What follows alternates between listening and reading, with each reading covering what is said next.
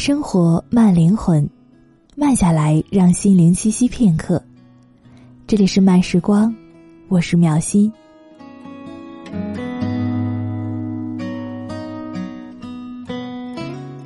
今天分享的这篇文章来自正经婶儿。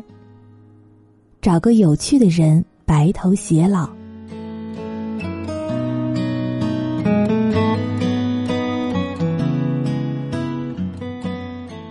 前几年有读者问香港的作家蔡澜：“女孩子最珍贵的品质是什么？”蔡澜回答的很简单：贤淑、调皮。蔡先生对于女人的见解发表了很多，多到已经可以被人整理出两本不大不小的小册子。我理解他这句话的意思是：可爱的女人不仅要待人柔和，而且要有幽默感，有生活趣味。大概是和这样的女人在一起，舒坦不累。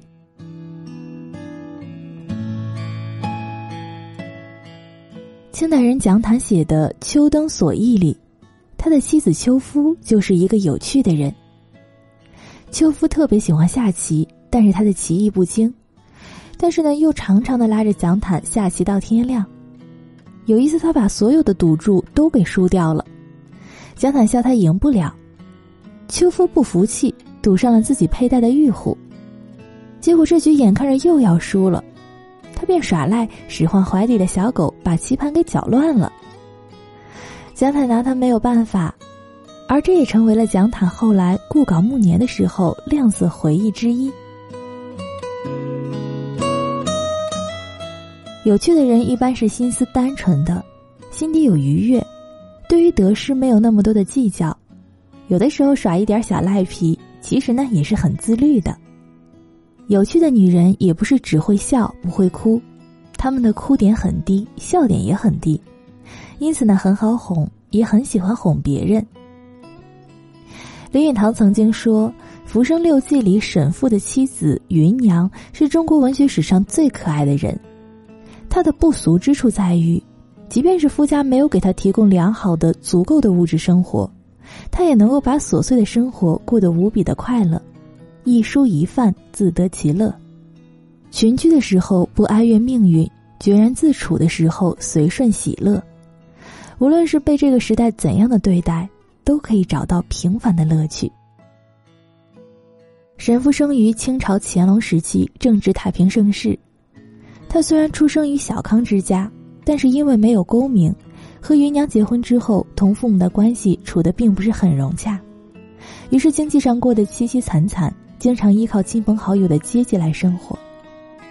芸娘性格温和，相貌秀丽，喜欢穿素净的衣服，擅长绣工，布鞋做的尤其好。家里缺钱缺酒，或者是报答别人恩情的时候，他就拿自己的手工出去卖，或者是作为报答回馈给别人。芸娘对于做饭很有天分。给他几样寻常的蔬菜，他一定可以做出不俗的口感。有一次，沈父插了一盆花，但是总觉得不够生动。芸娘看他苦恼，于是呢找来了小蝴蝶，还有许多的小昆虫，用细细的丝线缠绕在花木的茎干上。这神来一笔，见者无不称赞沈家的盆景有奇思妙想。芸娘守规矩，但不假正经。侍奉公婆是本分，外面的世界他也很好奇。有一年，他想去看庙会，可是呢，碍于是女子，于是和夫君稍微的商量了一下，瞒着婆婆，在家里偷偷摸摸的把眉毛画粗，戴上了帽子，微微的露出鬓角，穿上夫君的衣服，扎紧腰带，脚踩实兴的男士蝴蝶履，拉起沈父一起去逛庙会。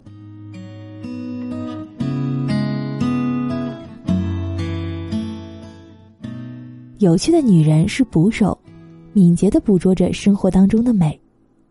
芸娘自然是一个有趣的人，她的能力在于她可以把最琐碎乃至是最落魄的生活过得生机盎然。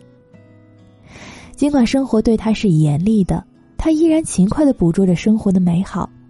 这是中国古代人士讲的趣，这个趣是宠辱不惊，是不以物喜，不以己悲。是孙在陋巷，人不堪其忧，亦不改其乐。心中有诗意，因此微笑；心怀有智慧，因此常感恩。胸中有大欢喜，故而从不怨天尤人。和这样的人在一起，不会害怕，每天醒来都像是新的一天，因为他们对于生活的热爱充沛了生命，就像是红酒注入了高脚杯。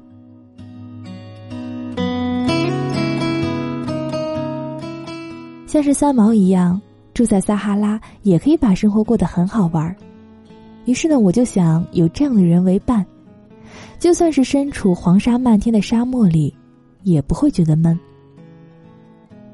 找个有趣的人白头偕老，然后把日子经营的红红火火。容貌总会是有改变的，面颊不可避免的松弛，可是对于生活的趣味，则如同是一技傍身。学习不来，学会了就丢不掉。即便是生活处在不如意，粗茶淡饭也不要紧，朋友散场了没有关系，兵荒马乱也无所谓。和这样的人在一起，一盏红烛，一杯烧酒，可饮风霜，可温喉。这个世界上一切都会消失，脸蛋、胸脯、金钱、权势。唯有对生活不计回报的热爱不会腐朽。当然，有趣的时候，世界也会帮他。王小波就曾经说：“一辈子很长，找个有趣的人在一起。”微斯人，无水与归。